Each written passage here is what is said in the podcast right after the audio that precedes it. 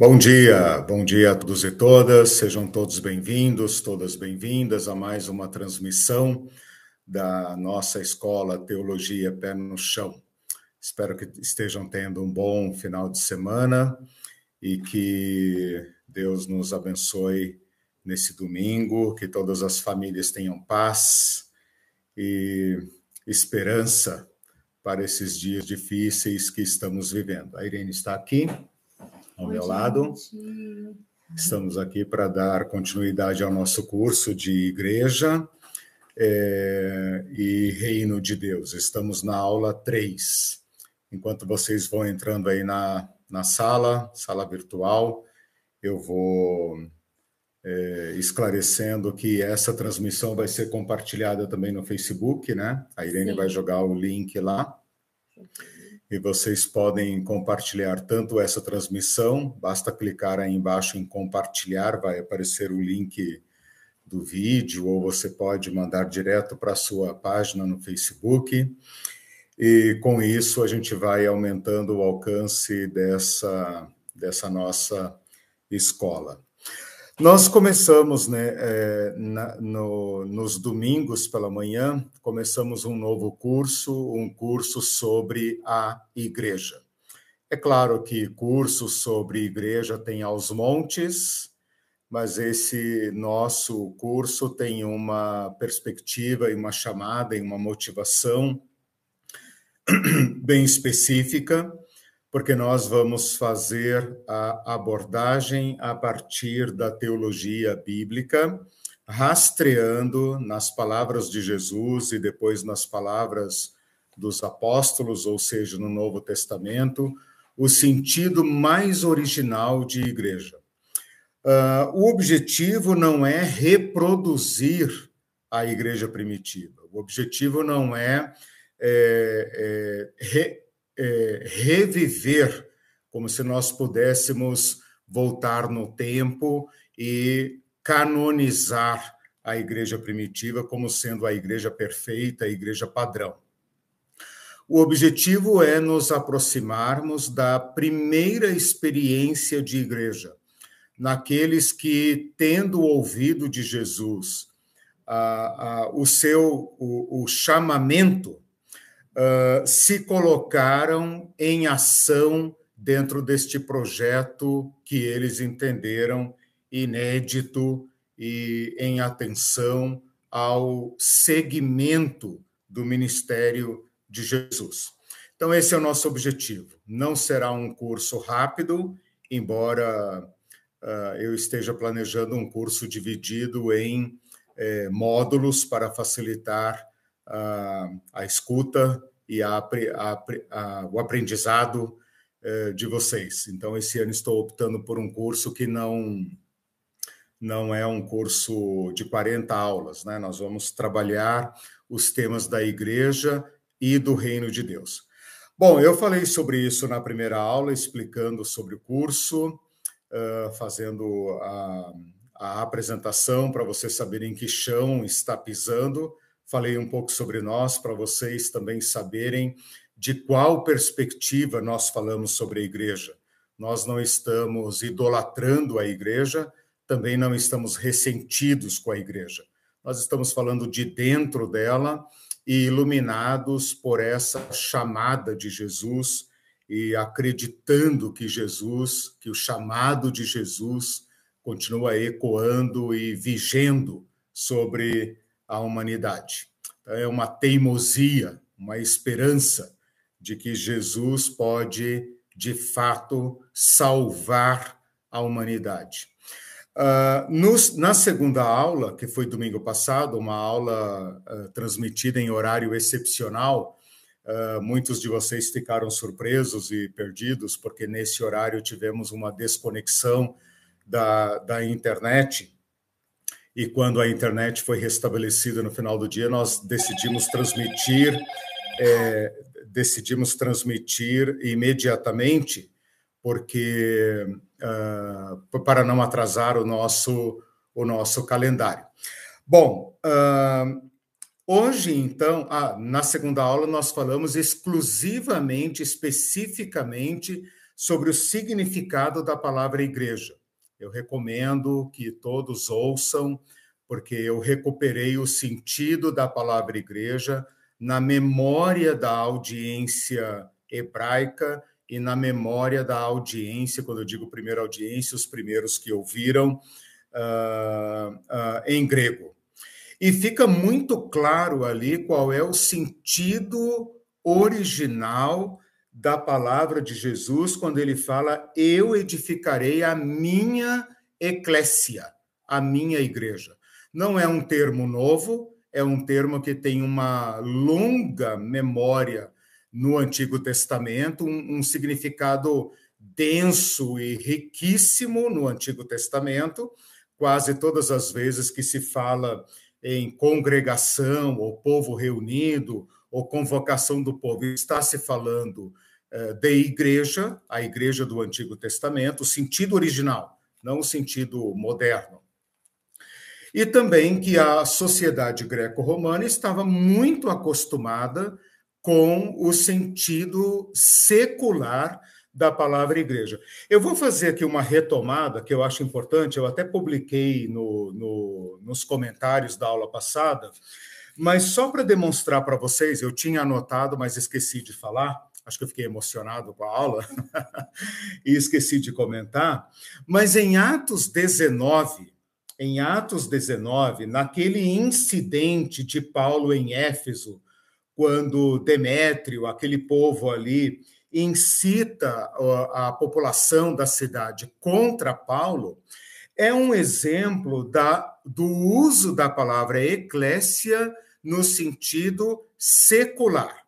Então, eu vou ler aqui para vocês Atos 19, versículo 39, por exemplo.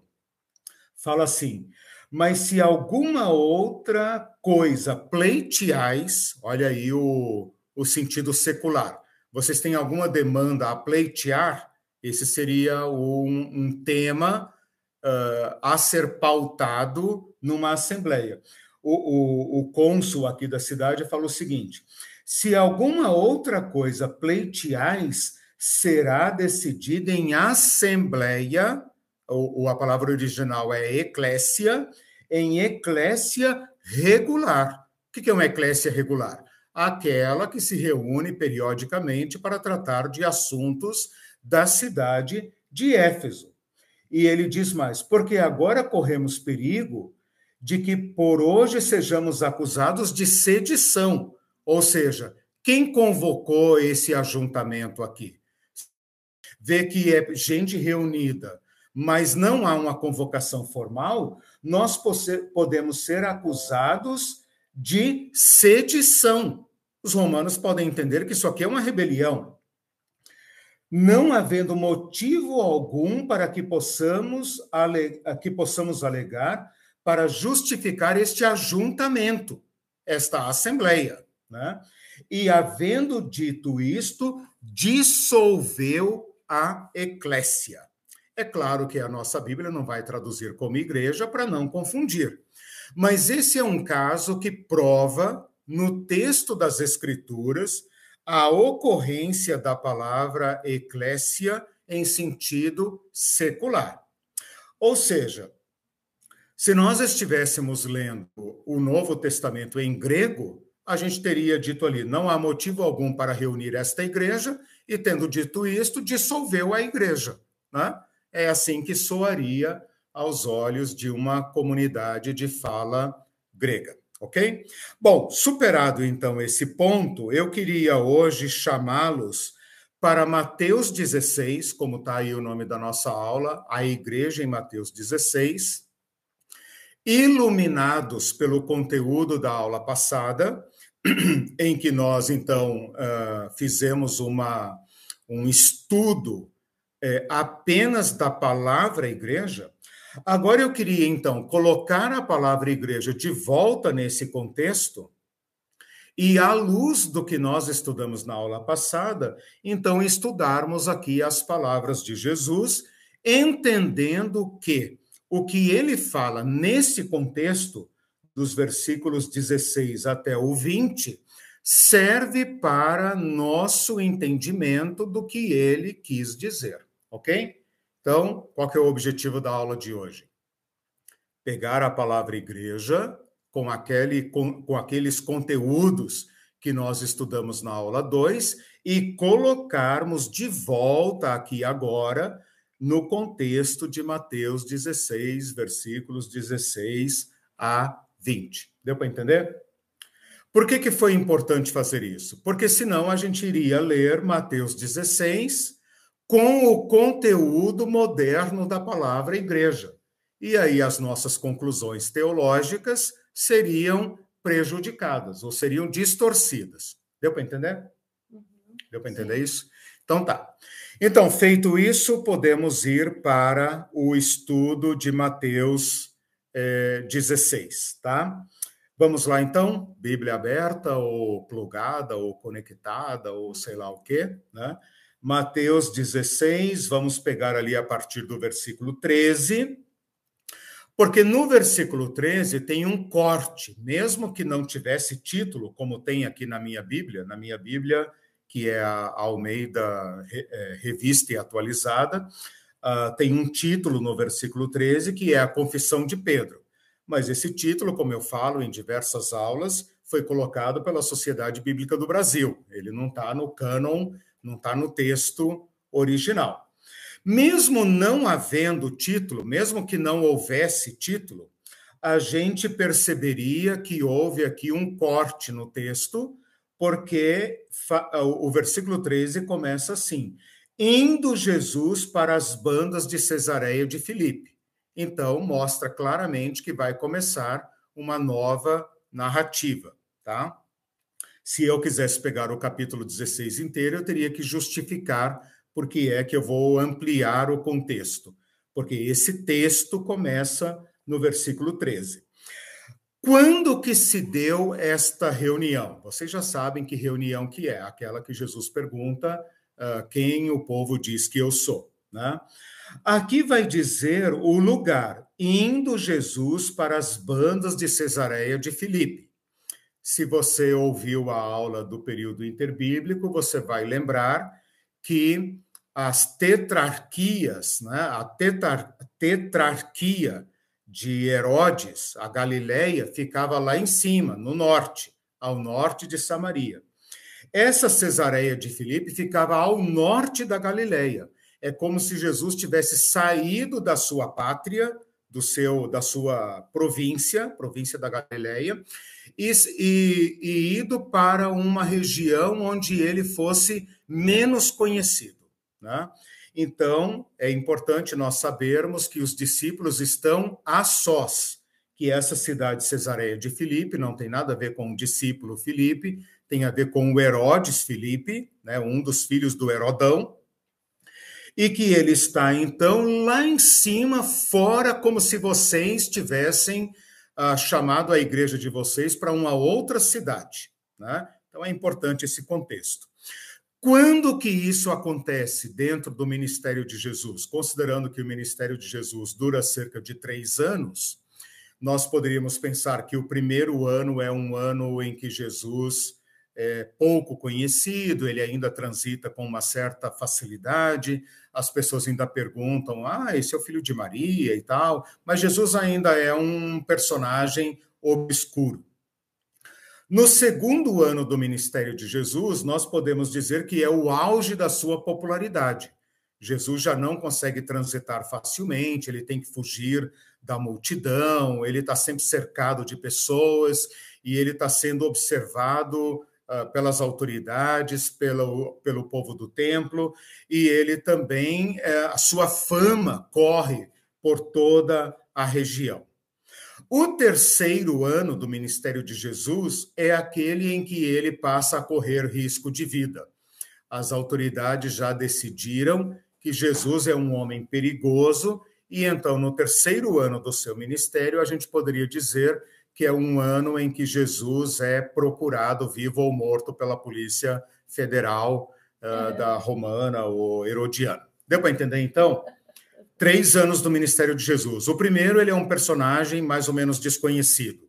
A, a sua fama ainda não repercute não muito. Armação, não, no, não.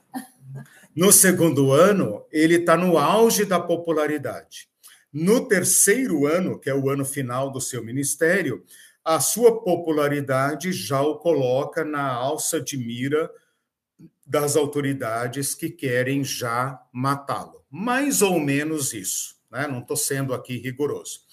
Estou fazendo essa partição apenas para dizer para vocês em que altura do ministério de Jesus é que ele faz essa reunião. Então, preste atenção nessa informação, porque ela não está é, clara aqui nas Escrituras. Eu preciso estudar para poder uh, uh, apurar esta informação. Esta reunião de Jesus em Cesareia de Filipe ocorre na passagem do segundo ano para o terceiro ano. Deu para entender? Uhum. Na passagem do segundo ano para o terceiro ano. Essa informação é importante.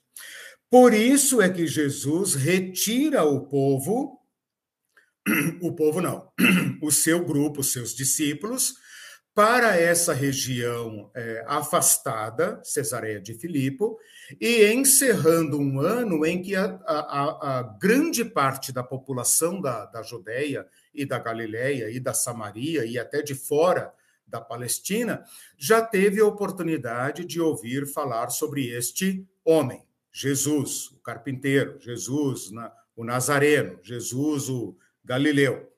E então a pergunta aqui é: quem o povo diz que eu sou? Então começa com uma pergunta sobre a identidade de Jesus. E uma segunda pergunta que muda o foco, muda o público-alvo, digamos, da pergunta, que é: e vocês, quem vocês dizem que eu sou?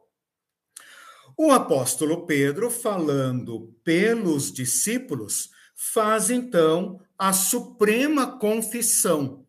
Tu és o Cristo, o Filho do Deus vivo, está no versículo 16. Ou seja, Jesus tinha a, a, a, cumprido e exercido o seu ministério por um ano e por até dois anos.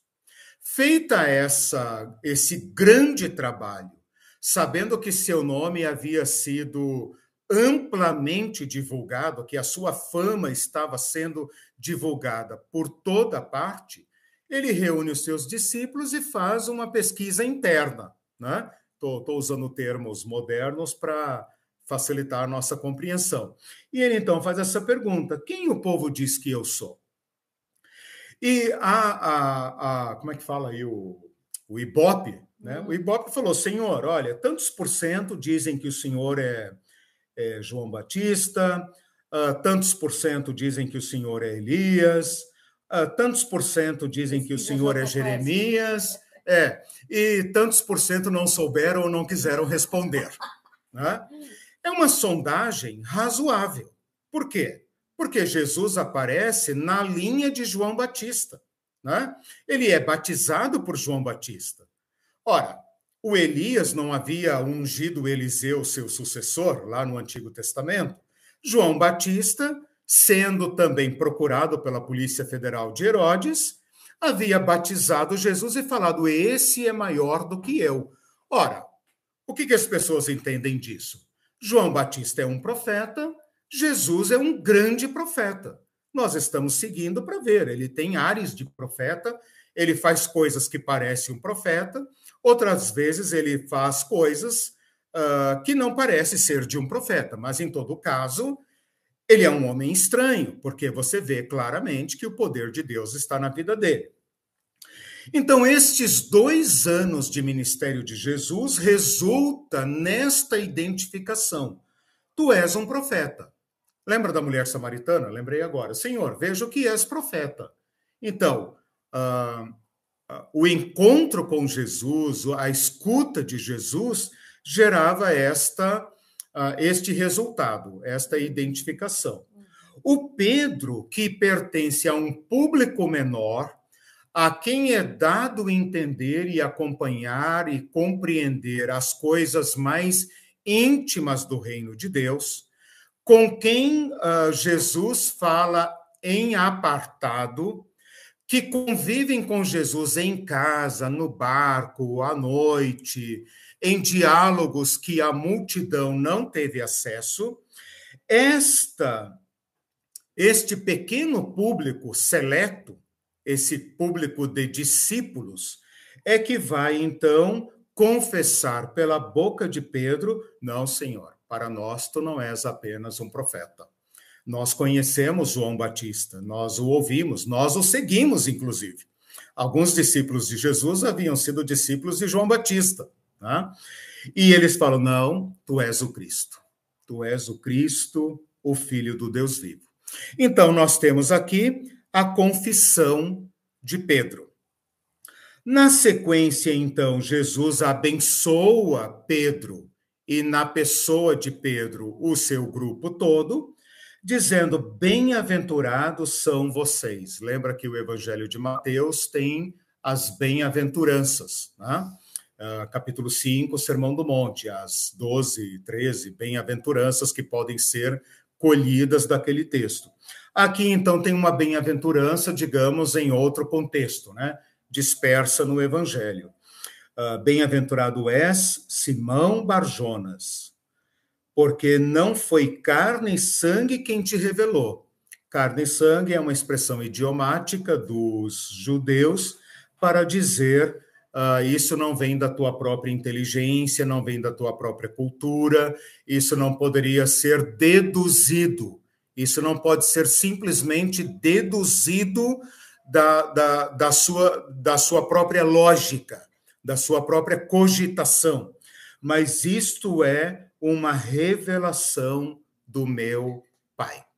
Para um judeu, confessar um homem como Jesus sendo o Machia, sendo o Cristo, só mediante revelação. E então vem a palavra de Jesus a respeito da igreja. Também eu te digo que tu és Pedro, muda o nome dele de Simão para Pedro, né? E uh, sobre esta pedra edificarei a minha eclésia, a minha carral, né? de acordo com o que nós estudamos na aula passada. E as portas da morte não prevalecerão contra ela. Darei a você as chaves dos, do reino, do reino dos céus, e o que ligares na terra terá sido ligado nos céus, e o que desligares na terra terá sido desligado nos céus. Então adverti os discípulos de que a ninguém dissessem ser ele o Cristo. Começa com uma pergunta a respeito da identidade de Cristo, prossegue com uma segunda pergunta para um público menor a respeito da identidade de Cristo e termina com uma advertência dizendo: não digam a ninguém quem eu sou. Então, ah, percebam que o texto está estruturado, ele está construído em torno da identidade de Jesus. E é sobre a identidade de Jesus, que funciona como um eixo, como uma coluna central desse texto, é que a igreja será é, verbalizada, oralizada, apresentada pela primeira vez. Eu vou apenas mostrar para vocês, ainda nessa primeira parte do, do curso, eu, eu não falei no início, né? Eu vou apresentar para vocês o texto, tá? Eu deveria ter falado lá na introdução, não falei, mas ainda está em tempo. Como é que nós vamos organizar a aula de hoje? Eu vou apresentar para vocês o texto, porque essa é minha tarefa como é, teólogo da teologia bíblica, né? A gente trabalha com o texto e não enfia nada no texto, é o texto que fala com a gente. Né? Uh, e depois, então, numa segunda parte, eu vou aprofundar os versículos uh, 18 e 19, que são aqueles que falam sobre a igreja, ok? Deu para entender isso? Uhum. Deu para entender? Sim. As duas partes da igreja. Como que o texto está estruturado na fala do está tá identificado na identidade de Jesus, está tá em torno da identidade de Jesus. É, como funciona essa estrutura? Vou, vou só enfatizar. Começa com uma pergunta sobre quem é Jesus e termina com uma advertência: não digam quem é Jesus. Seria, a gente até poderia dizer aqui, brincando, né? Seria uma grande comissão ao contrário. Né? Lá na, naquele texto chamado de grande comissão, né? eu não gosto muito desses apelidos que se dão aos textos, né? mas só para a gente entender, vocês também são, são tudo macaco velho Aqueles que nem eu. Os escritos no ensino, é, é, nas é, os títulos, a grande comissão, né? Como se aquilo ali fosse um texto mais canônico do que os outros, né? Mas só para só para brincar com, com, o texto, né? É, ali ali fala vão e preguem o evangelho, né? Vão e anunciem tudo que eu ordenei, tudo que é do, do tudo sobre quem é Jesus né? em nome de Jesus. E aqui seria uma grande comissão ao contrário, né? seriam venham e calem a boca, não digam nada, não digam quem eu sou, deixa o povo observar. É como se Jesus estivesse dizendo, e, e, aliás vai dizer, né? mas é como se ele estivesse dizendo, assim, nas minhas palavras: olha, gente, nós estamos encerrando um ano pesado de ministério, né? Nós não tivemos tempo nem de comer, nem de dormir, foi pesado, eu sei mas agora nós vamos entrar num ano pior ainda. Pior ainda. E agora vai ficar claro quem é o filho de Deus. Ainda vocês ainda entendem isso por revelação. Mas com esse último ano, com esse fechamento do meu ministério, vai ficar claro quem eu sou. Então, por causa desta revelação, ou por causa, digamos, da ausência desta revelação, Jesus ainda não pode ser anunciado e, por uh, consequência, a igreja não pode ser convocada, porque ela seria convocada em torno de qual Cristo? O Cristo profeta, o João Batista, o Jeremias, o Elias? Não, ela será convocada em nome do Cristo, Filho do Deus vivo e isso ainda não estava claro, portanto, a identidade de Jesus ainda não podia ser é, anunciada.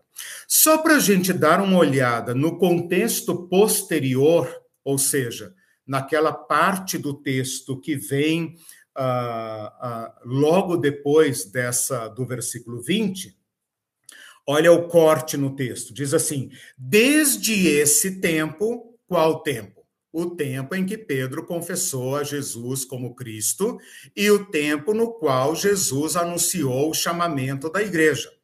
Desde esse tempo, começou Jesus a mostrar, olha aí o que, que faltava. Vamos entender o texto como sendo um, um, um pão só, né? Vamos comê-lo juntos, né? Vamos dividir apenas para não estender demais a aula, mas vamos é, comê-lo uh, numa bocada só. Desde esse tempo, começou Jesus a mostrar aos seus discípulos que lhe era necessário seguir para Jerusalém e sofrer muitas coisas dos anciãos, dos principais sacerdotes e dos escribas, ser morto e ressuscitado no terceiro dia. Percebam bem esse texto, porque esse texto é chamado, os textos bíblicos têm apelidos, né? Eu acabei de falar aqui da grande comissão. Esse texto, o versículo 21, também tem um apelido. Ele se chama Anúncio da Paixão. Tá? Uhum. Tem três anúncios da paixão em Mateus, Marcos e Lucas. Três em cada um. Três vezes três, nove. Deu para entender? Uhum. Tem o primeiro anúncio da paixão, segundo anúncio da paixão, terceiro anúncio da paixão. Esses três constam em Mateus, em Marcos e em Lucas. Três vezes três, nove. Então, nove textos ao todo, claro que repetidos, mas nove textos anunciam a morte de Jesus, três em cada evangelho, claro que repetidos. Né? Mas então Jesus, desde esse tempo, começa a apresentar o ingrediente, o elemento, um aspecto da sua uh, identidade que ainda não havia sido apresentada. Então, a partir do momento que os discípulos sabem quem é Jesus, Jesus então começa a dizer para eles, não para o público, não para aqueles que pensam que Jesus é um profeta, mas para o seu público seleto, começa a dizer para eles que é necessário seguir para Jerusalém e que lá não vai acontecer coisas boas. Jesus não vai se tornar aclamado Machia, filho do Deus vivo. Pelo contrário, os anciãos, os principais sacerdotes, os escribas, aqueles que estudam todo dia as escrituras, procurando agulha no palheiro para achar o Cristo, não vão entender quem Cristo é. Não vão dizer sequer que ele é um profeta. Então agora nós achamos o terceiro grupo o grupo que vai dizer: este homem é blasfemo, este homem merece morrer. E Jesus está dizendo: nós vamos agora enfrentar o terceiro grupo. Antes disso, eu me dediquei ao povo e a vocês, e eu estou satisfeito com o resultado. O povo já sabe que eu sou um profeta, tá bom por enquanto. Vocês já sabem que eu sou o Cristo, tá bom por enquanto, mas não divulguem, porque é necessário ir para Jerusalém e enfrentar um terceiro grupo. E esse grupo, formado por anciãos, principais sacerdotes, sumos sacerdotes, toda a casta do templo, vai considerar Jesus um homem digno de sofrer e ser morto. Mas porque eu sou o Cristo, filho do Deus vivo, ao terceiro dia eu ressuscitarei. Percebam que Jesus não fala nada aqui sobre cruz. Ele nunca fala de que modo ele vai morrer. Ele não fala nada sobre cruz. Apenas no terceiro anúncio da paixão, presta atenção nisso. Apenas no terceiro anúncio da paixão e apenas em Mateus é que ele vai dizer sobre a cruz. Ou seja, quando ele está às portas de Jerusalém, antes da, da, da entrada triunfal, quando os discípulos já não têm mais como voltar para trás, né? Ele vai dizer: Olha, gente, eu falei sobre sofrimento, eu falei que o, o bicho vai pegar aqui, né? se Jesus fosse bem assim, coloquial, né? uh, aquelas piadinhas da internet, senhor, mas não podemos escrever assim na Bíblia. Tá, então escreve aí, né? Gente, o troço vai ficar feio em Jerusalém e a morte será por crucificação. Então, a única vez que Jesus vai falar da cruz é lá na porta de Jerusalém. Prestem atenção nisso. O Pedro, o versículo 22, o Pedro o mesmo Pedro que havia confessado o Cristo, o mesmo Pedro que havia sido é, tido seu nome transformado em Petra, Petros, Petro, né? Esse mesmo Pedro chama Jesus à parte. No início do nosso texto, Jesus havia chamado os discípulos à parte. Agora Pedro fala: Senhor, vem cá, Vem cá, vem cá um pouquinho. E ele começa a reprovar. Jesus havia aprovado Pedro. Pedro, muito bem, bem-aventurado Pedro. E agora o Pedro, aprovado por Jesus na sua confissão, começa a reprovar, dizendo: Senhor, tem compaixão de ti, isso de modo algum te acontecerá. Aqui você entende por que é que Jesus fala a ninguém vocês devem dizer quem é o Cristo. Porque Pedro, mesmo tendo confessado o Cristo, tinha em mente um outro Cristo. Um Cristo que deveria ter compaixão de si mesmo e um Cristo que deveria evitar de modo definitivo a plena revelação, ou assumir as consequências políticas, jurídicas, legais da plena revelação. Então, o mesmo Pedro, que a Igreja Católica entende como sendo a pedra fundamental, o, o primeiro Papa, este mesmo, que para nós é apenas o chefe dos doze, um apóstolo dentre os apóstolos, nós não reconhecemos o primado de Pedro, né? nós protestantes evangélicos temos essa divergência, mas independentemente disso, o Pedro, agora, falando também em nome do grupo, interpela Jesus. E vocês podem, é, é, vocês podem é, pensar, imaginar, que aqui se travou uma batalha que aqui o trem ficou feio.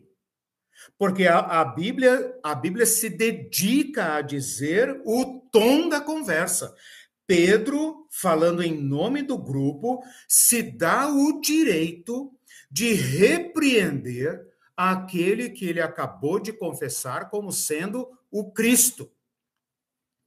E Jesus, voltando-se, disse: então, esses movimentos, esses gestos, indicam a força e a, o grau de conflito que surgiu aqui.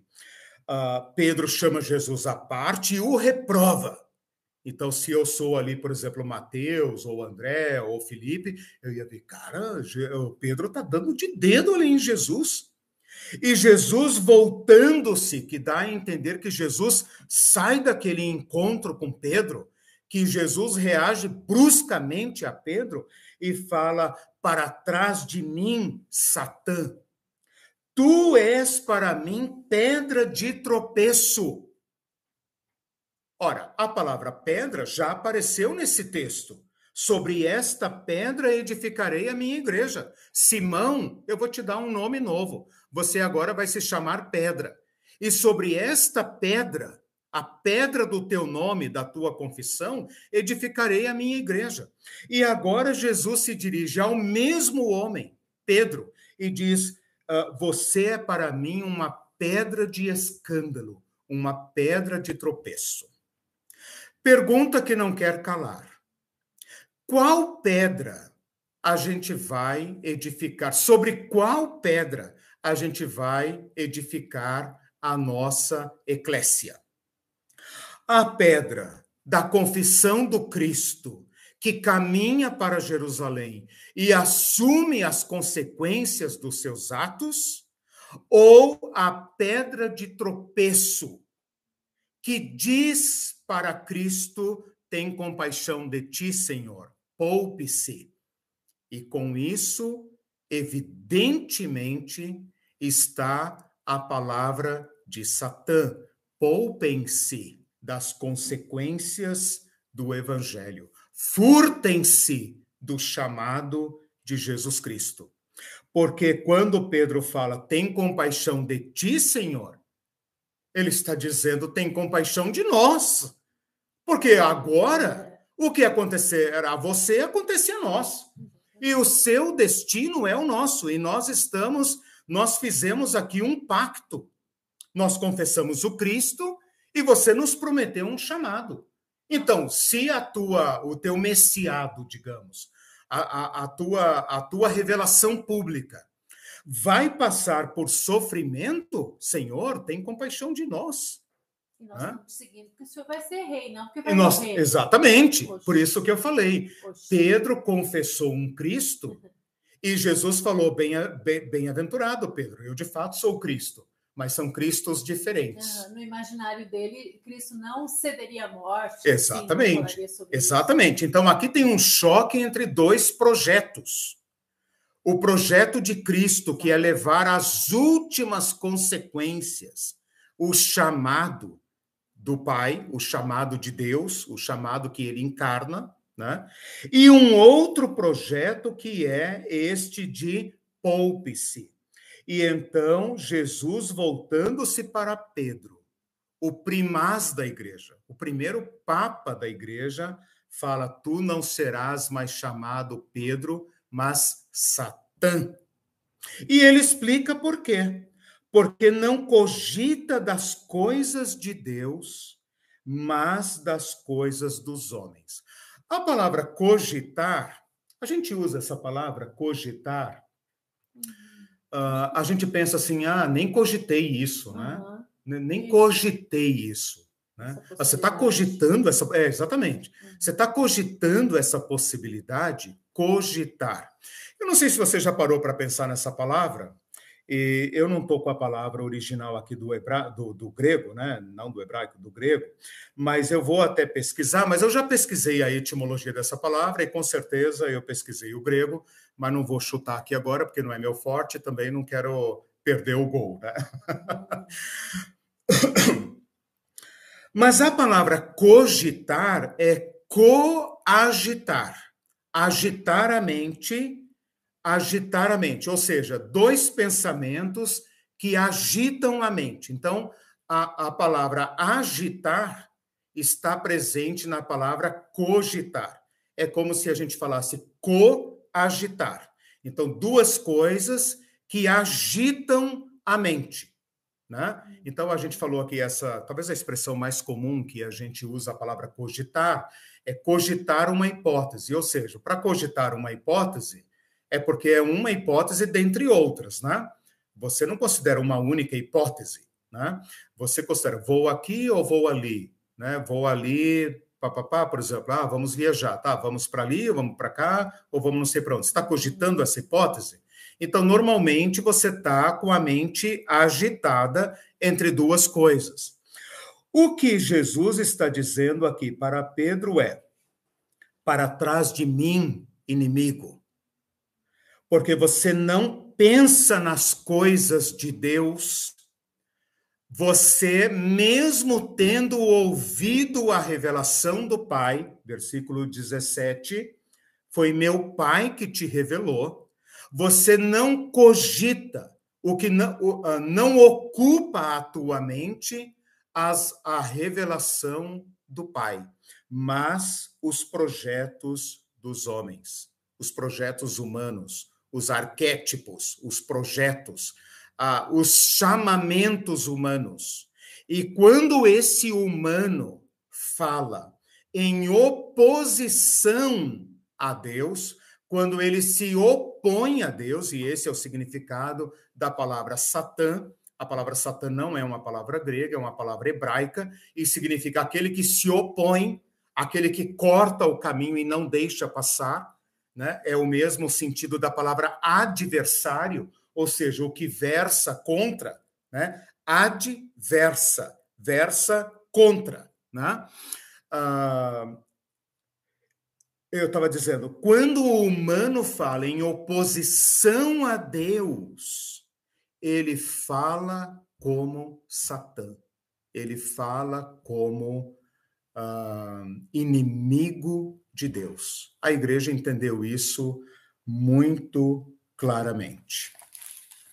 Então, veja qual é o conteúdo do chamamento. E vou um pouco mais à frente, quando Jesus, então, agora, livrando-se de Pedro, lembra que voltou-se e disse: Para trás de mim. Então, eu posso entender que Pedro ficou atrás com cara de choque, né? Cara de choque. E Jesus, voltando-se para seus discípulos, e agora então retomando a conversa do versículo 21, quando ele fala ir para Jerusalém, ele fala assim: Olha, eu não sei vocês, eu não sei se o Pedro vai querer continuar me seguindo, mas qualquer que quiser vir após mim. Eu não falei que a palavra eclésia é um chamado? Então, o chamado está sendo feito agora. Eu chamarei a minha igreja. Então, Jesus agora está fazendo o chamado. Como é que se faz o chamado? Como é que você chama alguém? Vem. Não é assim? Vem, segue-me. Fulano, segue-me. Uh, Mateus estava sentado lá, Jesus chega para ele e fala: Vem e siga-me. Então, se eclésia é um ek, kalel, ou seja, é um chamado para vir. Então Jesus agora fez o chamado. Quem quiser vir após mim, a si mesmo se negue. A si mesmo se negue. Negue a si mesmo como? Negue os outros chamamentos. Negue as cogitações que se opõem a Deus. Tome a sua cruz e siga-me. Então, meus irmãos, Jesus, quando fala da cruz pela primeira vez, não está falando da dele, mas está falando da cruz da igreja, dos chamados. Eu sei que depois que a gente assiste o filme da Paixão de Cristo, nós cristãos, que vemos Cristo crucificado em tudo que é lugar, em tudo que é igreja, né? Nós somos todos filhos da Igreja Católica. Então nós estamos muito acostumados a relacionar Jesus e cruz. Mas na teologia bíblica, quando você lê o texto e você lê apenas o que o texto está dizendo, eu coloco na cara de vocês, porque já coloquei na minha cara isso, o fato de que Jesus falou, gente, preciso ir a Jerusalém, enfrentar um terceiro grupo, e vai dar ruim, mas depois vai dar bom, porque o Pai intervirá. Pedro, Pedro pressentindo o perigo, não entendeu muito bem essa questão de ressurreição, mas entendeu a palavra morte e falou: Não, Senhor, de jeito nenhum. E Jesus fala: Sai da minha frente, Pedro. Sai da minha frente. Você não vai é, ser uma pedra de tropeço. Você não vai me impedir de seguir o meu chamado. O meu chamado. E se vocês outros aí quiserem vir após mim, joguem fora o medo de Pedro que é o medo de todos vocês. E é a cruz que te assustou, Pedro? É a cruz que está te fazendo cortar o caminho para Jerusalém, Pedro? É porque eles têm um instrumento perigoso que pode ameaçar sua vida, Pedro? Eu lhes digo como é que vocês vão me seguir. Tomem desde já o a máxima ameaça deles contra nós e a assumam de antemão. E assim vocês poderão uh, libertar-se do medo dos anciãos, dos principais sacerdotes ou de qualquer satã que se colocar no nosso meio. Inclusive a morte. Eu vou falar daqui a pouco inclusive a morte que ele falou no versículo 18. A morte vai ameaçá-los. Igreja, eclésia, a morte vai ameaçá-los. Como vai me ameaçar e vai até me derrotar. Mas nada poderá prevalecer contra aqueles que adotarem o chamado de Jesus Cristo. Então, esse versículo 24, nesse contexto, significa isso. E para completar, quem quiser salvar a sua vida, perdê-la-á. Ó, o Pedro ficou ali de lado, está com medo. Quer preservar sua vida, quer ter compaixão da sua vida. Quem adotar o caminho de Pedro, perderá a vida. Mas quem por amor de mim por minha causa. Qual causa? A igreja. O chamamento. Não a tua igreja, irmão. A igreja de Jesus Cristo, da qual a tua e a nossa quer fazer parte. Quer atender o chamado de Jesus Cristo. Mas quem perder a vida, ou seja, quem arriscar, quem não retroceder do chamado, até as últimas consequências, esse é que achará a vida. Porque ele falou ali: o filho do homem vai ser morto, mas será ressuscitado. Então, aquele que, no percurso do chamamento de Jesus Cristo, aquele que vi, uh, uh, vier após Jesus Cristo, se tentarem cortar o caminho dele com ameaças fatais, como a morte, por exemplo, como a cruz, que não é a cruz de Jesus, é a cruz dos romanos, é instrumento de tortura. Hoje, para nós, seria pau de arara. Seria o quê? É, fuzilamento, é, é, morte, seria tortura, seria qualquer coisa.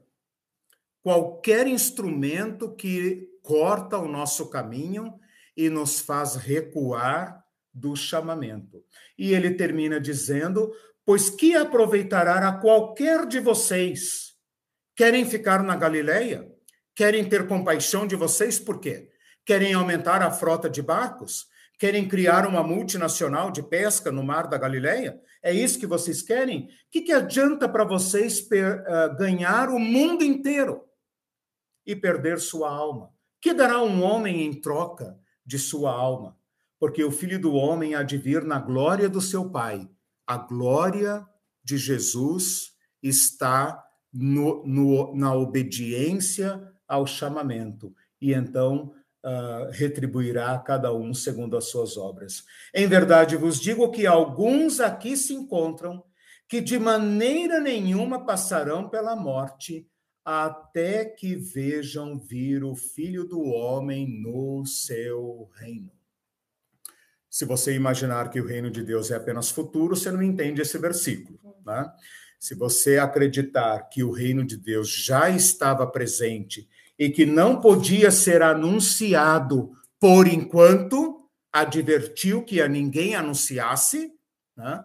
então você vai entender que esses discípulos que seguirem a Jesus verão a glória dele. E a glória dele está na obediência. Era-lhe necessário seguir para Jerusalém. Bom, o que, que eu fiz até agora? Eu uh, mostrei para vocês o contexto da palavra igreja, o contexto imediato, que são esses do versículo 13 ao versículo 20, e mostrei para vocês o contexto amplo, porque o que acontece do versículo 21 para frente são uh, decorrência do que tinha acontecido no contexto anterior. Então, fizemos aqui a. Uh, o fechamento da primeira parte da aula.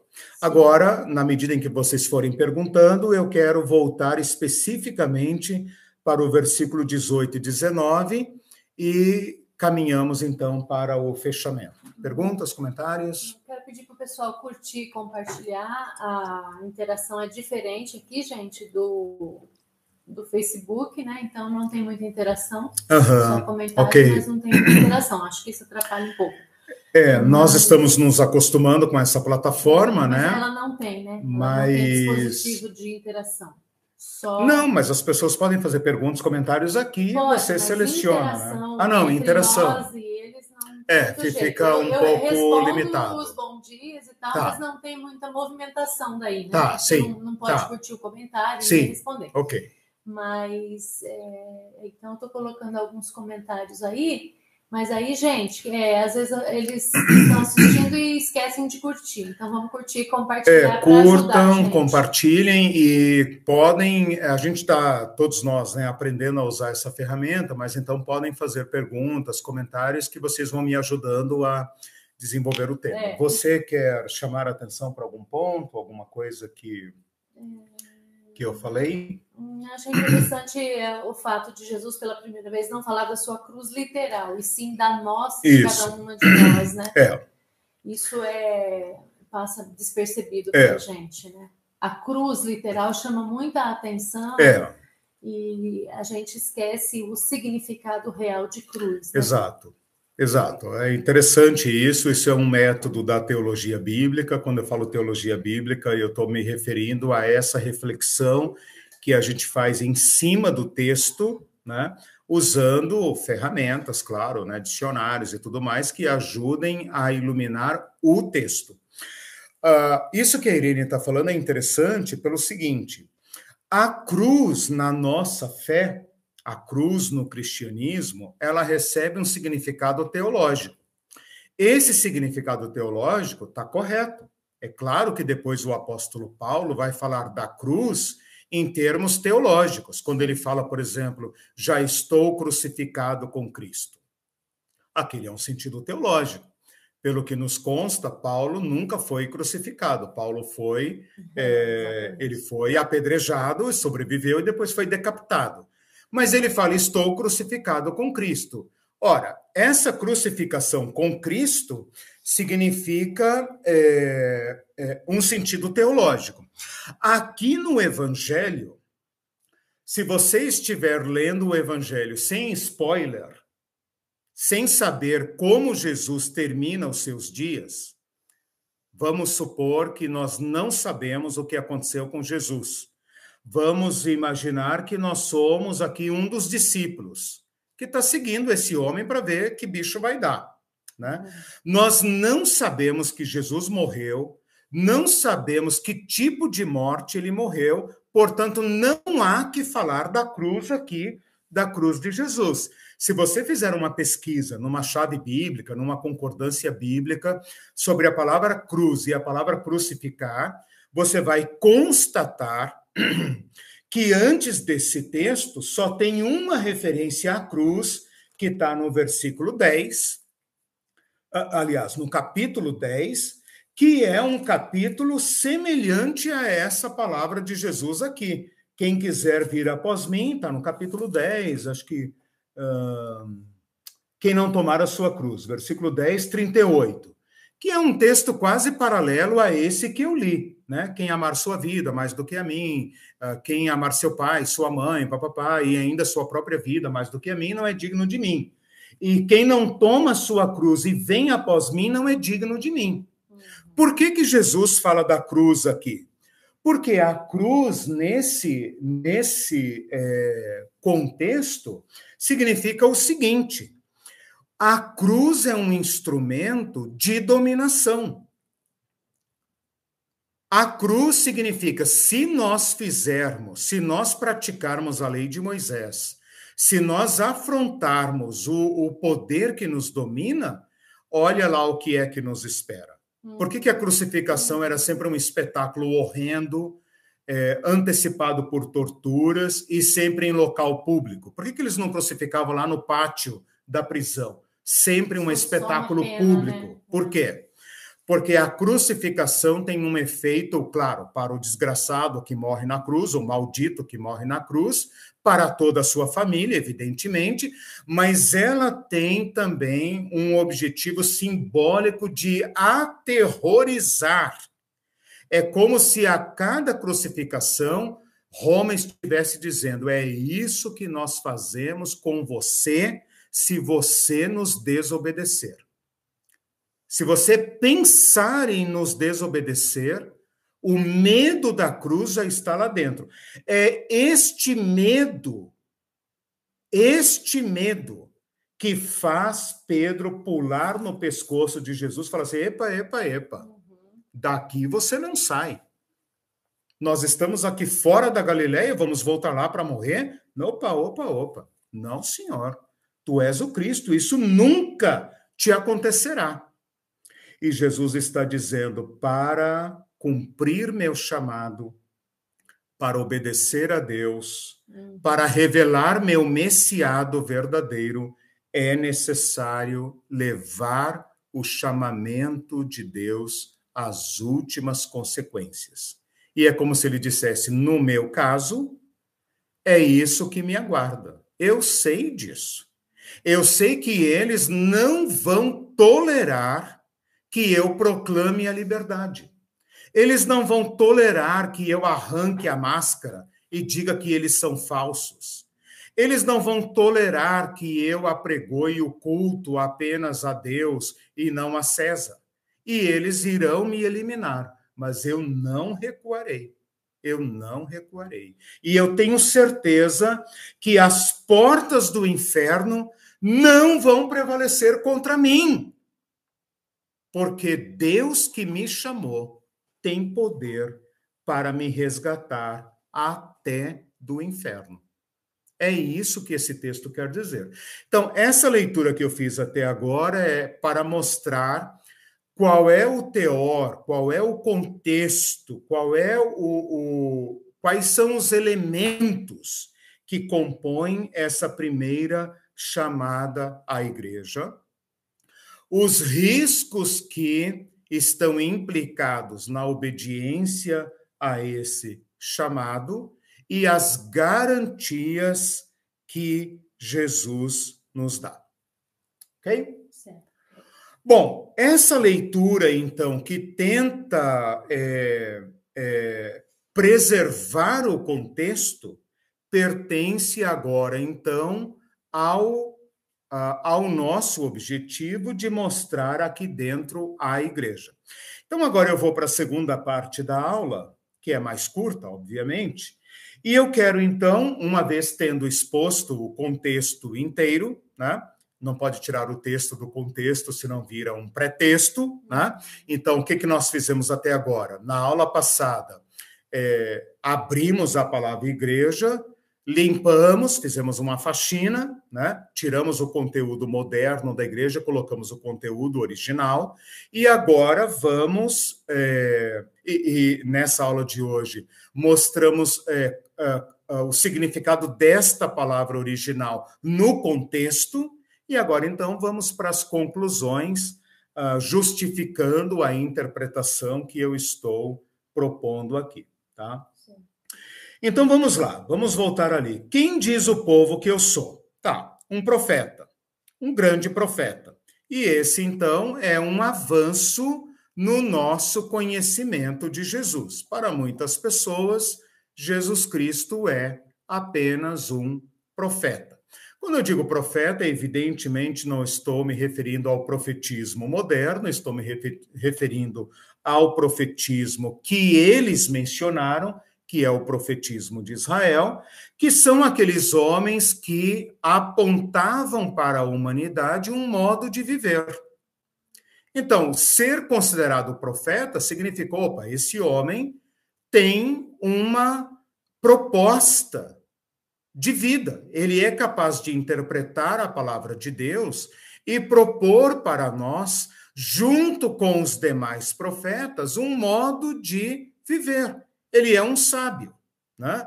As pessoas não haviam procurado João Batista para uh, arrependimento de pecados, para dizer, mestre, que devemos fazer? Os soldados, mestre, que devemos fazer? E, ah, e tal. E João ali ensinando as pessoas a viverem. Então, chamar Jesus de profeta é um grande passo.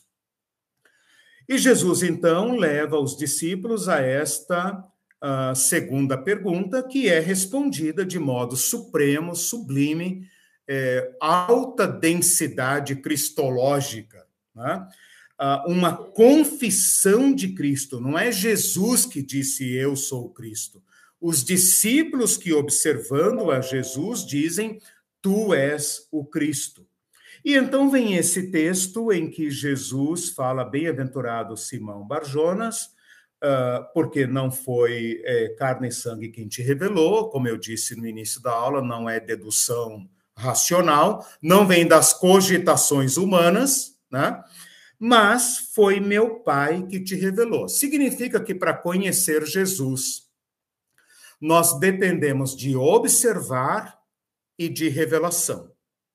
Cristo se põe diante de nós, diante de todos nós, de mim, de você, de vocês, de nós e nos interpela com essa pergunta: de tudo que você sabe sobre mim, das leituras que você já fez do Evangelho, dos sermões que você já escutou na vida, da faculdade teológica que você fez, tendo ouvido as aulas da teologia pé no chão, quem sou eu para você? E ele aguarda uma resposta. Ele não vai nos reprovar dizendo, fora daqui, seu plebeu, seu anarfa, ele vai dizer: tá, então para você eu sou um mestre, eu sou um profeta, então vem andando comigo, vem observando. Observa o meu povo, né? Observem os cristãos, ai meu Deus. E o Pai te revelará. Então, a, o, o, o reconhecimento de quem é Jesus Cristo depende de ouvir Jesus Cristo, de ver Jesus Cristo, de recolher esse esse material disponível, esse testemunho de Jesus Cristo e receber a revelação de Deus. É isso que distingue o grupo que chama Jesus de profeta do grupo que chama Jesus de Messias, Messiado, Machia, ungido de Deus pelo Espírito Santo, daqueles que consideram Jesus um homem blasfemo, digno de morte. Né? Temos que acabar com este homem.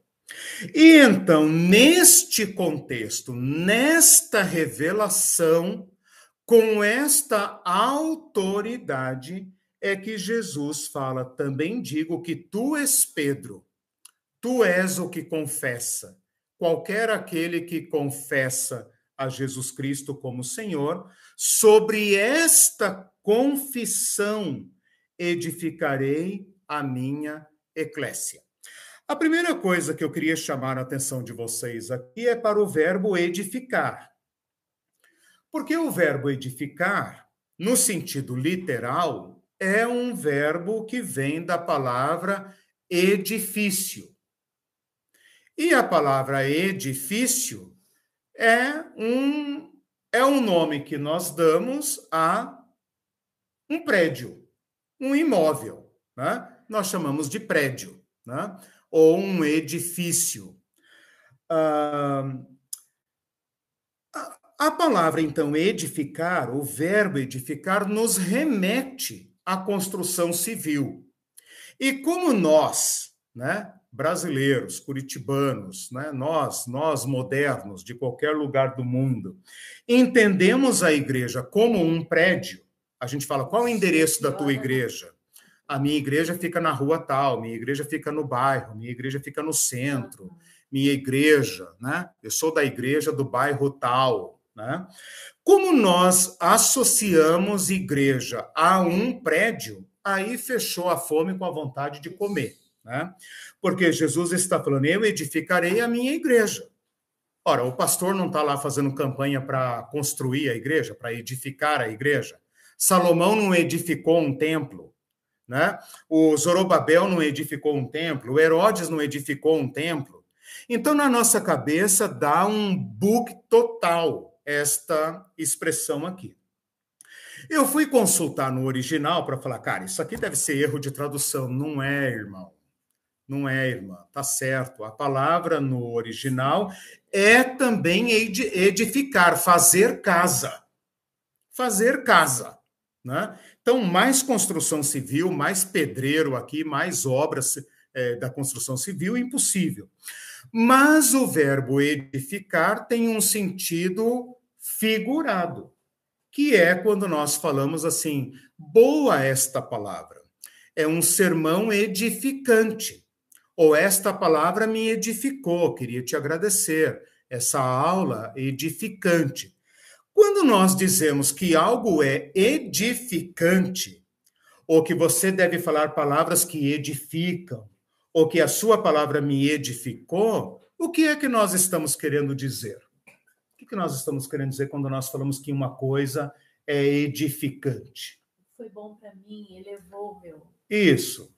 Elevou a minha visão de alguma é, coisa. Exato. Bem, né? Exato. Dá uma ideia, como é uma figura de linguagem. A construir, a isso, isso, exato. Aí está a questão é que a gente encara a nossa vida como uma construção. Uhum. Né? Por exemplo, um conhecimento que eu não tinha e agora tenho me edifica. Abriu minha mente, abriu os meus olhos, mudou a forma de pensar. Então, isto é edificante. Mas nas Escrituras existe ainda um outro sentido figurado, quando, por exemplo, Davi fala: O Senhor edificou a minha casa. Davi fala isso, depois eu coloco lá as referências. Fala assim: o Senhor edificou casa ao meu servo. Então, Davi quer edificar uma casa para Deus, porque Deus edificou a sua casa. Uhum. Lá também, quando Boaz casa com Ruth, ah, os velhos da cidade, os anciãos, abençoam Boaz, dizendo: O Senhor edifique a sua casa. O que, que significa isso? O Senhor fortaleça a sua família. O Senhor mantenha a sua família em pé. O Senhor abençoe sua, sua esposa, de modo que ela tenha muitos filhos, seus filhos cresçam saudáveis e sejam pessoas boas que tragam alegria para você. Isso é edificar. Então, aqui nesse texto de Mateus 16, 18, se eclésia não é um prédio, como não é, e eu provei na aula passada, eclésia é gente reunida em torno de uma pessoa que chamou. Essa é a definição da eclésia, a definição original da eclésia. Então, se a igreja é gente reunida, o verbo aqui deveria ser convocarei a minha convocação, concordam? Uhum. O verbo correto para a igreja deveria ser convocar, chamar, uhum. e não edificar. Se Jesus falou edificar, então ele deveria falar: eu edificarei o meu templo, eu edificarei a, a, a, a minha sinagoga. Aí está certo, porque templo é um prédio físico, sinagoga é um prédio físico. Não são as pessoas que se reúnem lá dentro, são é, é o prédio físico. Então, de duas uma, ou Jesus fala: edificarei a minha sinagoga, edificarei o meu templo ou ele diria convocar a minha convocação, convocar a minha assembleia. Eu proponho que a gente entenda esse texto no seguinte sentido: eu convocarei a minha eclésia, eu convocarei a minha igreja e a manterei reunida. Vocês disseram que eu sou Cristo, isso me dá autoridade genuína para convocar. Eu convoco a minha igreja e não permito que ninguém a desconvoque. Porque há outras eclésias no mundo.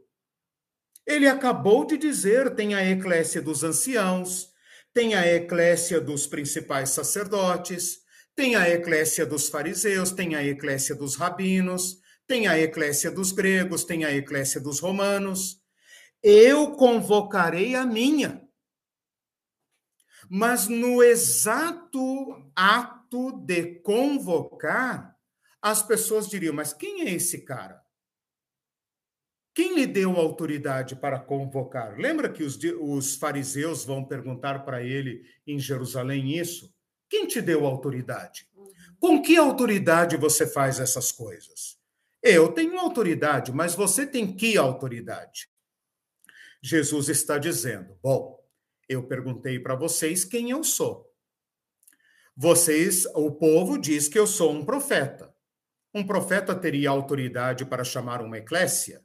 Bom, é questionável, né? Uhum. Profetas não convocam o povo pelo menos não para si. Profetas nunca fundaram seitas próprias ou escolas próprias. Profetas se dirigem ao povo para reunir o povo diante do local legítimo. Jesus está dizendo: com esta autoridade que o Pai me deu e que vocês reconhecem, eu convocarei a minha igreja e eu a manterei convocada é um sentido figurado de, do verbo edificar, mas figurado no sentido bíblico, não no sentido que nós falamos aqui de, ah, essa palavra me edifica. Uhum. Não é nesse sentido. É no sentido de edificar família, como Davi falou que Deus fez com ele.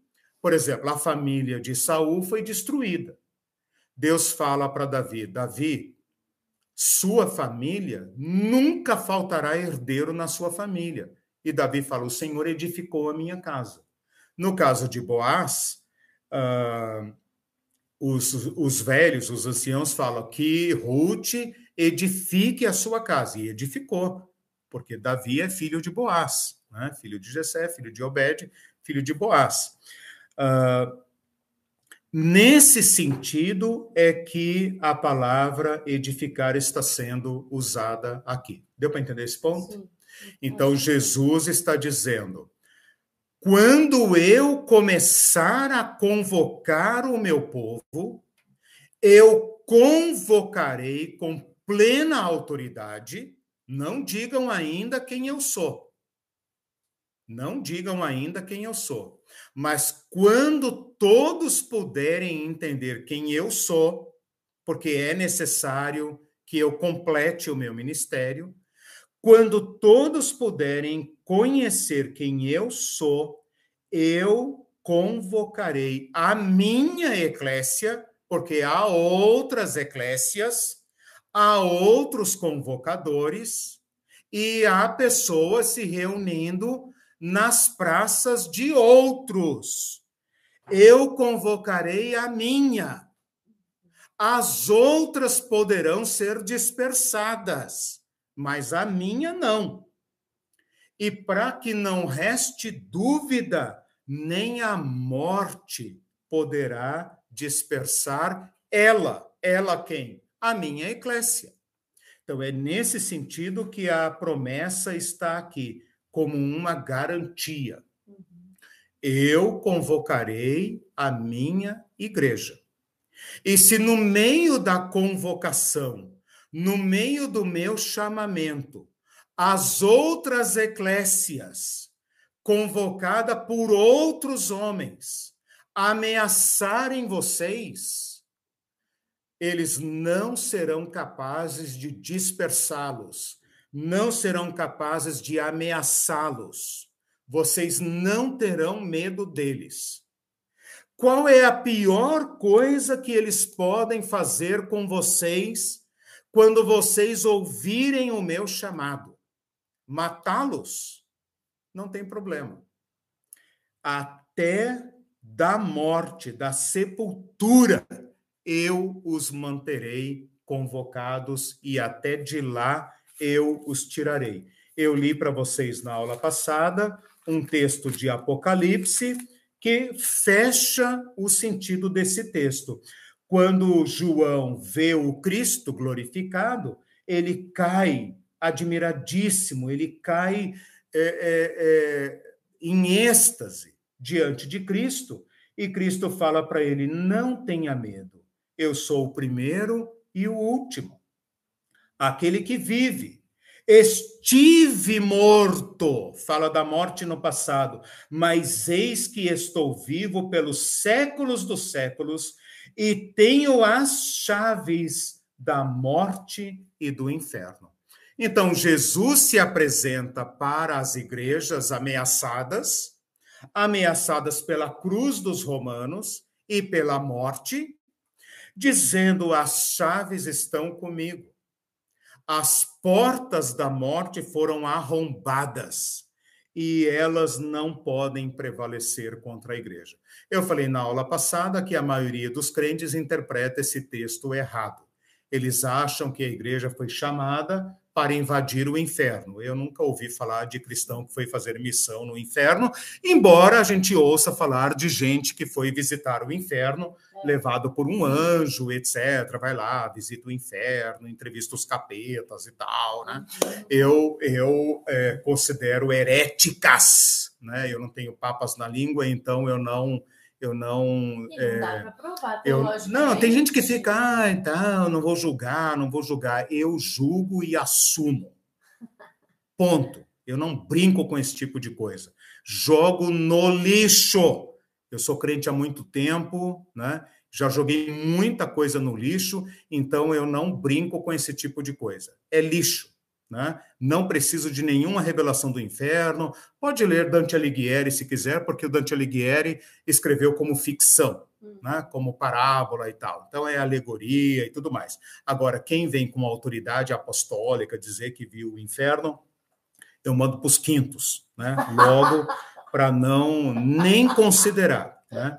Bom, superada essa indignação, superada essa indignação, a maioria dos crentes pensa que Jesus nos chamou para invadir o inferno. Não, se eu falar isso para eles, eles vão dizer: não, não, não, eles, você não entendeu. Inferno no sentido figurado. As pessoas vivem um inferno o inferno das pessoas, o inferno da droga, da bebida, do não sei o quê, papapá, né, e tal. Então, eles acreditam que o inferno é uma entidade que domina o mundo, né, que mantém os, os pecadores presos, e eles vão lá e arrombam esses redutos do inferno e salvam as pessoas e as levam para a igreja. Né? Não é isso que Jesus está dizendo aqui, nada disso. Primeiro, que a palavra aqui não é inferno, a palavra aqui é Hades, que é traduzida como morte, sepultura. No contexto, e é por isso que eu gastei uma hora dessa aula falando do contexto, no contexto, isso é teologia bíblica, no contexto da onde Jesus está falando, ele está advertindo os discípulos que o bicho vai pegar. E que esse piquenique que eles estão fazendo lá em Cesareia de Filipe é o último dia de tranquilidade que eles vão ter. E que para cumprir esse último reduto, esse último trecho da revelação de Cristo, eles terão que enfrentar a morte todo dia. E falando isso, eu me lembro do apóstolo Paulo, né? Dia após dia morro. Uhum. Todo dia somos condenados à morte como ovelhas destinadas ao matadouro. Mas por amor de ti, somos reputados pelos poderosos, pelas outras eclésias, como se fôssemos um bando de ovelhas no corredor do matadouro ou como gente que já está no corredor da morte, gente que incomoda, gente que faz a sociedade lembrar de valores como a dignidade humana, como o gemido da natureza. Não, não é isso que a igreja está dizendo, né, irmãos? Mas a igreja de Jesus, sim, é a minha igreja. É a igreja que segue a causa de Jesus Cristo não a causa das religiões, nem a causa das igrejas. Aquelas que se edificam sobre o messiado de Jesus Cristo. Pedro tinha outro Cristo. Pedro tinha outro projeto, mas esse projeto de Cristo e esta eclésia que Pedro queria convocar em torno do seu Cristo era diabólica. Uhum. E Jesus está dizendo para Pedro, o primaz da igreja, o primeiro papa. E todos os papinhas evangélicos, para trás de mim, Satã. Porque seus pensamentos humanos não são diabólicos porque são humanos são diabólicos porque são humanos que se opõem a Deus, que não ouvem o chamado do verdadeiro Deus, o Deus do órfão, da viúva e do fraco. Então, só para completar, esta frase significa que eu convocarei a minha igreja, eu a manterei convocada e nem a sepultura poderá impedir você se quiser aderir ao meu chamado. Depois ele vai dizer: Dar-te-ei as chaves do reino dos céus. Olha que interessante aqui uma primeira resposta àquela pergunta máxima do nosso curso. Qual a diferença entre reino e igreja? Jesus convoca a igreja e você acha que ele vai dar para Pedro a chave da igreja. Ele dá a chave do reino. Ele dá a chave do reino. Então, qual é a relação entre igreja e reino? Bom, aqui tem um princípio de resposta que eu não vou entrar hoje. Mas ele dá a chave. Eu queria só mostrar para vocês qual é o sentido de chave aqui. Segura só um pouquinho, porque essa é a última coisa que eu tenho que falar. É, as chaves do reino. Bom, todo mundo é, que é brasileiro, ocidental, conhece aquela história do São Pedro careca, né? cabelos brancos, barba, roupa branca, carregando um molho de chaves, né? E abrindo a porta do céu, de modo que toda alma penada, né? Toda alma azul, né? Chega no céu, vai topar com São Pedro, porque São Pedro que, que é o porteiro do céu e ele que tem um molho de chaves. Ele que vai dizer, meu filho, teu nome não está na lista, cai fora daqui, né? Ou ele vai dizer, oh, bendito, filho de Deus, abre a porta e daí aparece a cidade dourada, as ruas de ouro e tal. Né? Então a nossa fé mistura um pouco aí lenda com mitologia, é, catolicismo medieval, né? e a gente tem essa imagem uh, do, do Pedro. Eu vou usar um método da teologia bíblica. O que a teologia bíblica faz para interpretar o texto? A Bíblia interpreta a Bíblia. Então eu vou chamá-los para Mateus capítulo 23, quando Jesus acusa os fariseus, deixa eu ver aqui, Mateus 23, 13, quando ele fala assim: Ai de vós, escribas e fariseus hipócritas, porque fecham o reino dos céus diante dos homens. Vocês não entram e não deixam entrar os que estão entrando. E Lucas 11, 52 é um pouco mais explícito, porque ele fala da palavra-chave. Ele fala assim: ai de vocês, intérpretes da lei, porque tomam a chave da ciência, contudo vocês mesmos não entram e impedem aqueles que estavam entrando. A gente gostaria que esse texto dissesse para nós o seguinte: vocês têm a chave que abre a porta do reino de Deus. Mas Jesus está dizendo: vocês, com a sua má e pecaminosa interpretação das Escrituras, fecham o reino de Deus para aqueles que querem entrar nele. Estavam entrando, inclusive. Não está dizendo que a porta do reino dos céus está fechada está dizendo que as pessoas clamam por essa sociedade. Mas vocês, hipócritas, mestres, teólogos, pastores, pregadores, fecham o reino de Deus. Vocês mesmos não entram. E, além disso, impedem aqueles que estão entrando. Jesus está dizendo: eu vou entrar com o pé na porta. E a partir de agora, vocês, meus discípulos, com a revelação de Cristo, abrirão as portas do reino dos céus para aqueles que as religiões estão impedindo que eles entrem. É isso que está dizendo aqui. E a partir de agora, céus e terra são uma coisa só. E tudo estará ligado pela revelação de Cristo. E ao fazer isso, vocês estão deslegitimando aqueles que pretendem ser os porteiros do céu. Portanto, vocês é que vão ligar. E ao fazerem isso, vocês desligam, deslegitimam aqueles que, em nome de Deus, fecham a porta do reino dos céus. É isso que eu queria dizer. Eu sei que eu mexi aqui em muitos pontos. Tinha que mostrar para vocês que o texto pertence a um contexto e tinha que esclarecer essa questão da pedra, do chamamento, das garantias, dos perigos e da responsabilidade da igreja. Se a igreja que se pretende cristã interpreta mal as Escrituras, ela será acusada por Jesus Cristo de fechar o reino dos céus àqueles que desejam. Quem é que estava fazendo isso na época de Jesus? Os anciãos, os principais sacerdotes, os escribas, os fariseus, hum. os intérpretes da lei. Sim, o Guilherme, pastor Falcão diz excelentes esclarecimentos.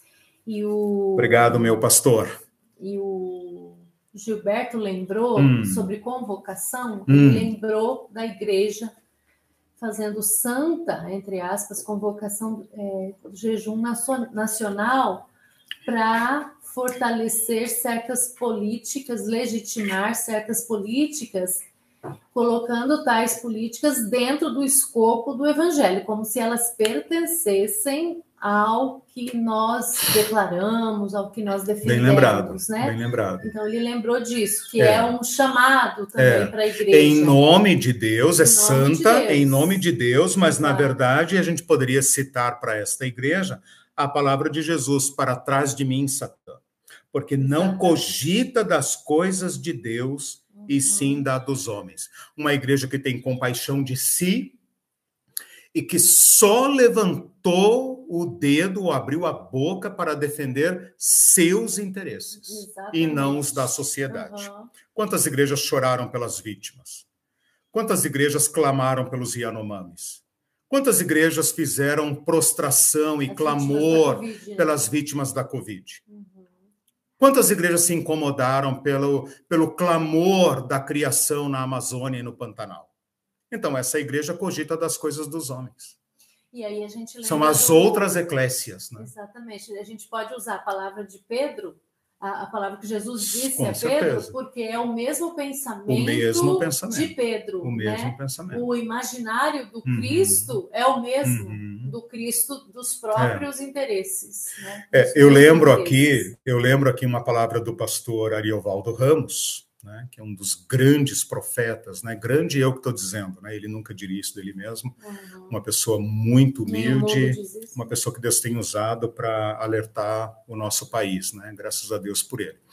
Mas ele falou que a igreja não precisa da proteção do governo, a igreja é, é, depende apenas de Jesus Cristo, e que se ela for perseguida e Jesus Cristo não intervier, é porque Jesus Cristo a está chamando ao martírio. E pasmem, meus irmãos e irmãs, os mártires da América Latina não são protestantes, tá bom? Não são evangélicos. Há muitos mártires na América Latina e quase nenhum deles é protestante ou evangélico. Isso é uma denúncia contra a igreja evangélica. Exatamente. Né? A igreja evangélica do México à Argentina está fazendo o mesmo que fez no Brasil, né? está dominando a política, inclusive apoiando golpes de Estado, como na Guatemala, na Bolívia e tudo que é lugar. Tá? E os mártires, o sangue dos justos estão, é, está sendo derramado fora dos nossos arraiais. Isso é uma denúncia contra nós. Uhum, uma igreja que tem compaixão dela mesma e não segue, tem medo, né? Tem medo. Uhum. E por isso não segue. E Jesus fez a convocação. Eu queria muito que vocês gravassem isso. Eclésia é convocação. Onde que a convocação aparece nesse texto? Quem quer vir após mim? Aqui uhum. começou a convocação. Quem quer vir após mim? Uhum. Não do Cristo imaginário. Né? Né? Tem riscos, mas tem garantias. Uhum. É isso. O Marcelo Santana diz assim: penso que, como atores sociais, a organização e, consequentemente, a institucionalização da comunidade religiosa é importante. No entanto, o fundamento da igreja é orgânico e inegociável. Isso. O problema, ao meu ver, é que nós tornamos tão institucionais e burocráticos, uhum. nós nos tornamos é, tão institucionais e burocráticos que a organização, ao longo dos uhum. anos, vem deformando o organismo uhum. que é a igreja. Perfeito. E eu comentei so, sofreu, ele... sofreu de uma esclerose, né? A estrutura engessou o organismo. Né? Exato. Né? Aí eu coloquei é, para ele um comentário dizendo uhum. que nessa deformação que ele uhum. citou, a essência do evangelho é diluída uhum. e é uhum. até perdida. Sim, ela deixa de ser objetivo. Eu vou dar uma aula nesse curso, não sei se agora nesse, nessas primeira, primeiras oito aulas, eu vou dar um, uma aula sobre a questão da institucionalidade, né? Porque tem é, o Marcelo apontou muito bem ali a questão, muito uhum. bem, concordo integralmente com a sua colocação. É e nós vamos dar uma aula, é, exatamente, vou dar uma aula sobre isso, porque às vezes, por exemplo, nossa igreja atual, a igreja onde eu e a Irene estamos, a Igreja Libertária de Curitiba, ela, ela é ainda uma igreja informal, né? Mas já é uma instituição. Por quê? Nós nos reunimos uma vez por mês, nós temos compromissos, uhum. práticas, já, já é, nós temos local, nós temos horário, nós temos uma programação, nós temos compromissos públicos, né? Então, essa questão da institucionalização, às vezes, ela nos confunde, né? E eu, vou, eu preparei uma aula exclusivamente sobre esse tema. Ah, ótimo. Ah, a Rosana diz hum. assim... Hum é, Eliseu, se possível, amplie um pouco mais a sua fala de que uhum. para seguir a Cristo precisamos de revelação, ah, referindo-se ao que Jesus falou a Pedro. Temo que possa ficar mal compreendido. Ah, sim. Porque é... aí reduz, né? Nesse tá. sentido de, tipo, ah, nem é... todo mundo pode, só aquele que tiver revelação. Ah, sim, sim, sentido, sim, entendi. Não sei se é isso, Rosana. é, a palavra revelação hoje é muito mal usada. Né? Uhum. Né? Quando eu falei revelação, é no estrito sentido da, uh, da, da, do versículo 17, quando ele fala: Meu pai te revelou. A, a compreensão de quem é Jesus não é apenas fruto da nossa uh, racionalidade. Não se deduz, não se deduz quem é o Cristo apenas observando. Né? Você pode observar, Rosana e demais irmãos e irmãs, que quase todo mundo que confessa Jesus Cristo como Senhor, fala: Um dia meus olhos foram abertos. Né? Eu estava lendo, lendo o Evangelho, eu comecei a ler, não entendia nada e tal, e um dia saltou aos meus olhos. Então, o que eu estou querendo dizer é o seguinte: é, não é apenas místico esse Cristo abstrato que vem quando você está em êxtase, mas também não é o Cristo da fórmula matemática que você fala, pô, esse cara fez isso, fez aquilo, papapá, logo ele é o Cristo. Né? É, uma, é uma escuta do Evangelho, uma, uma, uma perplexidade diante do que está diante, é, é, do que está diante de nós, né? Que leva a esta revelação. Né? Agora, eu faço aqui, junto com a Rosana, né, entendendo o que ela disse, uma ressalva, que é o seguinte: quando a gente fala revelação, eu não estou mistificando a revelação. Né? Na verdade, nós, seres humanos, é que somos obscuros.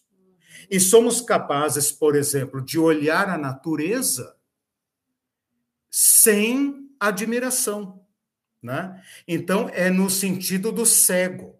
Né? Lembra que Jesus vai dizer para os fariseus: vocês são cegos. Como podem ver? Até as crianças vêm. Né? Lembrando aqui de Mateus 20, Senhor, manda essa molecada calar a boca. Fala, mas se essa molecada calar a boca, até as pedras estão vendo quem eu sou e vocês não estão vendo. Né? Então, é uma questão, talvez, de obscuridade. Né? Não é que nós queremos ver a Cristo, mas ah, ele não me revelou, então eu não vejo. Não, é uma questão, na verdade, de cegueira. Uhum. Uma cegueira que precisa ser curada, né? precisa ser uh, confessada, e então uh, chegar a uma revelação. E essa revelação é contínua. Essa revelação é contínua. Que visão eu, Eliseu, tenho de Cristo hoje? Né? Então, nós também, igreja, enquanto igreja, nós não podemos pensar que nós somos donos da revelação de Cristo. Nós somos também aqueles que o apóstolo Paulo falou, é, pessoas que veem como por espelho. Nós vemos a Cristo por entre nuvens, uma visão nublada de Cristo e também estamos, é, a, na medida em que o anunciamos, também o buscamos, para que a nossa visão dele seja mais nítida. Né? Ah, estouramos, o... né, nosso tempo. Ah, é, já estouramos, é verdade. É, ainda o, hum o pastor Falcão uhum. diz assim: é, ser discípulo de Jesus é ter relacionamento com ele e Exato. com os irmãos, é ser sal e luz. Perfeito. É ninguém, ninguém é dono da revelação, né? Não existe uhum. eu, igreja, né? A igreja é, por força de definição, uma convocação, uma, uma comunidade, né? Então, por força do, da própria etimologia da palavra, Sim e daquele léxico né, que eu apresentei na aula passada, não existe a eu-igreja. Né? Então, é fundamental que nós recuperemos esta ideia de que Cristo está manifesto na comunidade. No próximo texto que nós formos analisar, em Mateus 18, tem uma, uma reflexão em que ele fala: ali eu estou no meio de vós. Né? Então, nós temos que recuperar essa ideia do Cristo presente na igreja e nas relações, na mutualidade. Né? Nós precisamos recuperar essa presença de Cristo no nosso meio. Gente, muito obrigado pela escuta. Esgotamos o horário, batemos nosso recorde ali de novo, 11h40. Uma boa semana para todos. Deus abençoe todos vocês. Tchau, pessoal. Nossa, viu?